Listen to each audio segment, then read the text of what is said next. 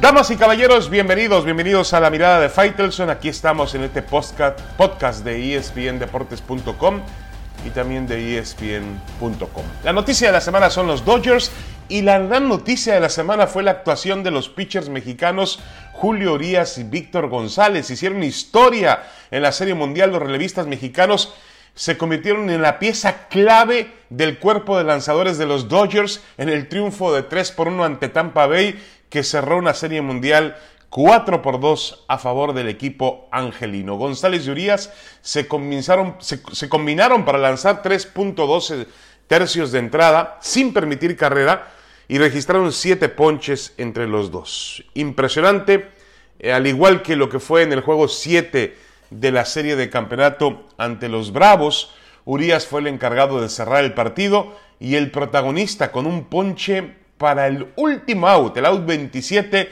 que les dio a los, a los Dodgers su primer anillo de serie mundial en 32 años. Pero aquí me parece que hay que concentrarnos en un tema clave. Dave Roberts, el manager que había sido muy criticado por perder otras dos series mundiales en las últimas cinco temporadas, por la decisión en los movimientos de los pitchers, incluyendo al propio Julio César Urias. El sábado, cuando el mexicano abrió el partido número 4 de la Serie Mundial, eh, decidió retirarlo del campo de juego ante la crítica de los aficionados y de los muchos managers que ahora aparecen a través de las redes sociales. Todo mundo es manager de béisbol a través del Twitter, del Facebook y del Instagram.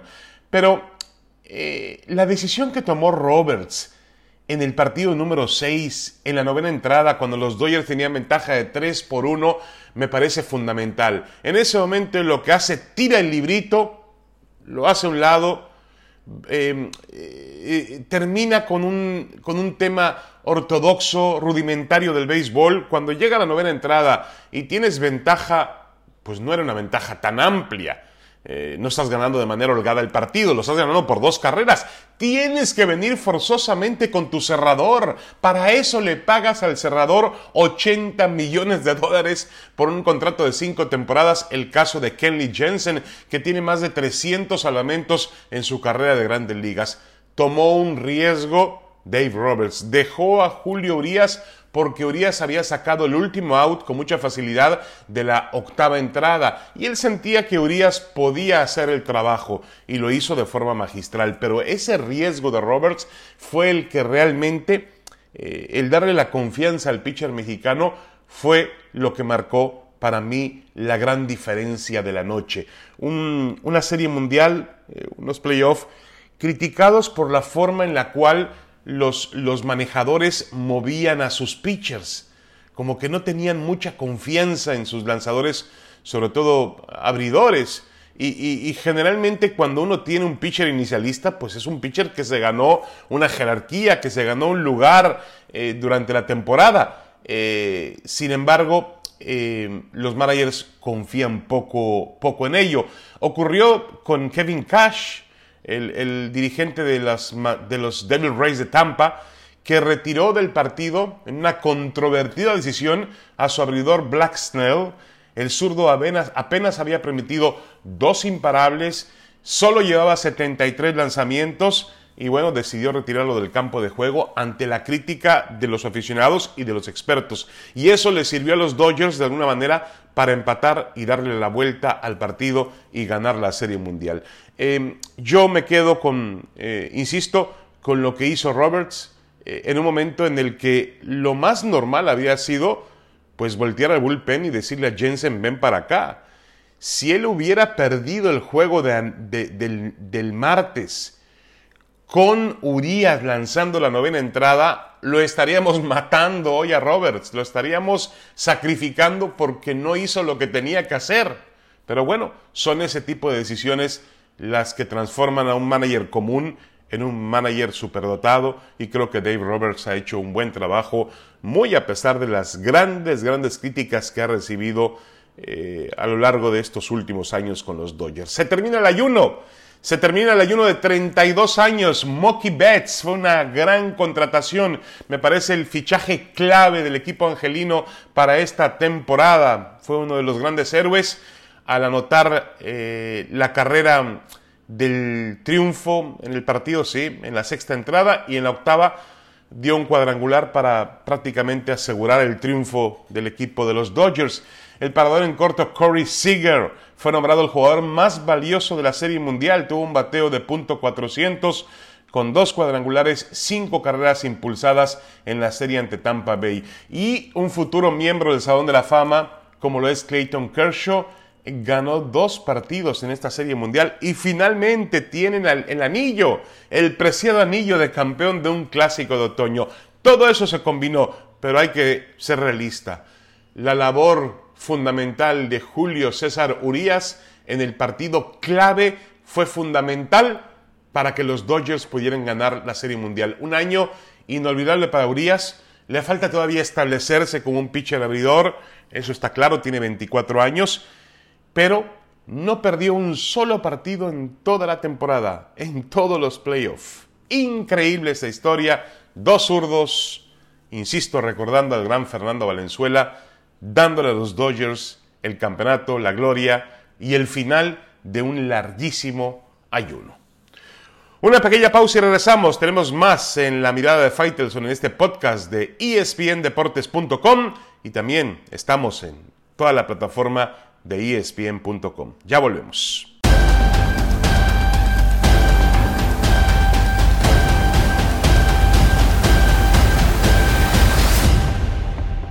Damas y caballeros, regresamos a la mirada de Faitelson en este podcast de espn.com. Bueno, en el fútbol internacional hemos tenido resultados, algunos resultados un tanto extraños en este reinicio. Bueno, fue una continuación porque jamás hubo un reinicio formal, una, unas vacaciones o una pretemporada, un receso veraniego muy, muy prolongado por el tema, todo por este asunto del COVID. Pero en este reinicio de actividades en Europa hay resultados que realmente sorprenden. El Real Madrid no ha podido ganar un solo partido en la Liga de Campeones de Europa después de lo que fue la derrota contra el Shakhtar en casa.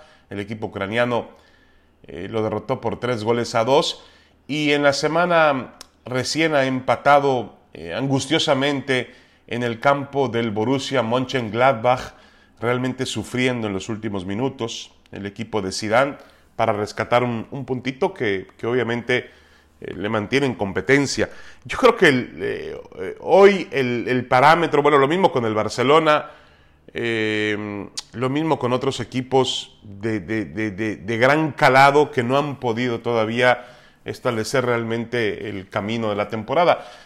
yo creo que todos están obviamente en una situación difícil por este tema de la, de la pandemia que vuelve con rebrotes en Europa y que obviamente afecta a todos. El último de ellos fue el, propio presidente de la FIFA, Gianni Infantino, con lo cual nos espera una temporada atípica. Pero lo único que no es atípico en la temporada del fútbol europeo es el, lo que ha logrado hacer el Bayern Múnich, ¿no? que sigue ganando y ganando y ganando. Empezó esta Champions goleando al Atlético de Madrid por 4-0 en casa y en la semana fue al, al Moscú para enfrentar a Lokomotiv, un partido difícil, y sin embargo sacó el resultado y ganó dos goles por uno. El Bayern Múnich está en un nivel eh, supremo y en este momento debe ser la medida de comparación para el resto de los competidores europeos, sea el Barcelona, sea el Madrid, sea la Juventus, sea eh, el Inter de Milán, sea también los equipos ingleses, por supuesto, el Manchester City,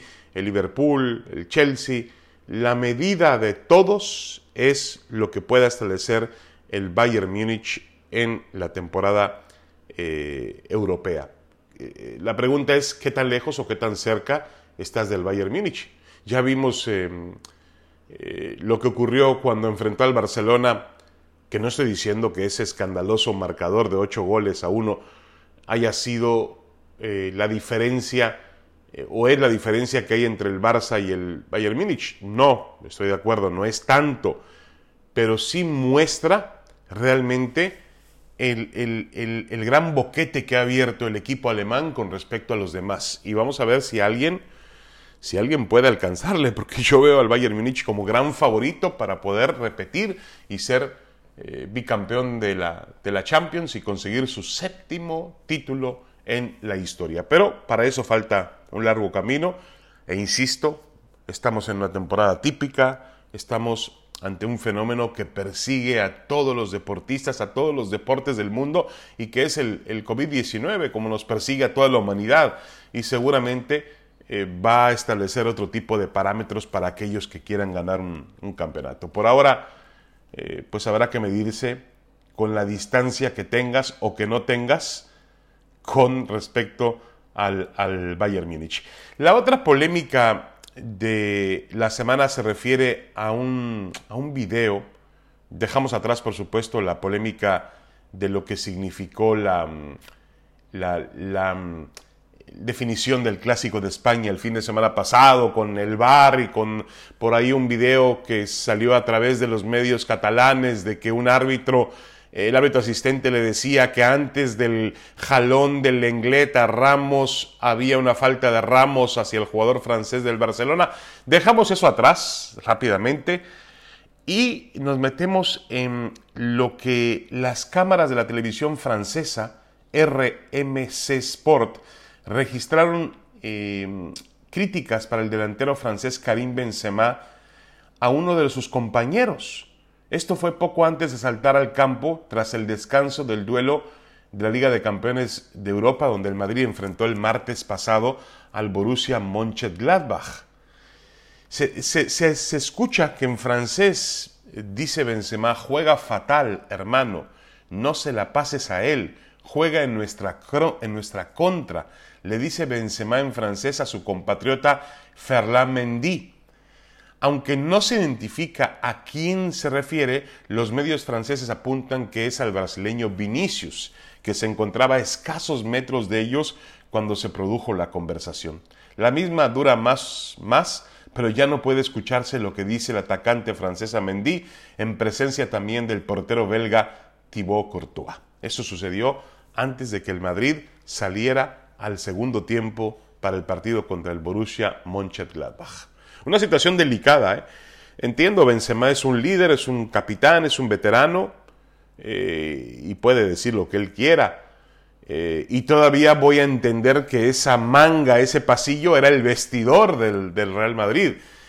Pero también muestra que pueden existir diferencias dentro de un vestuario y que esas diferencias se acrecientan realmente, eh, pueden terminar haciendo un, gran daño.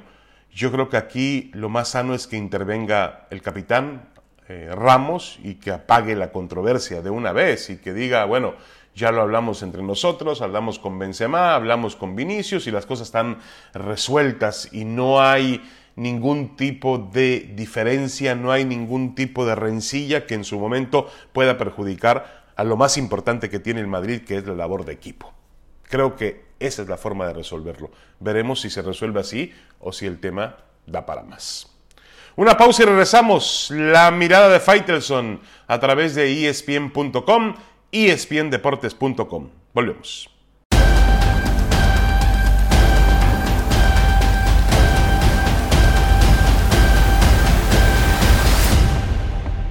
Regresamos a la mirada de Faitelson en este podcast de espndeportes.com y también de espn.com. Lo invitamos a que nos siga a través de las redes sociales del líder mundial en deportes.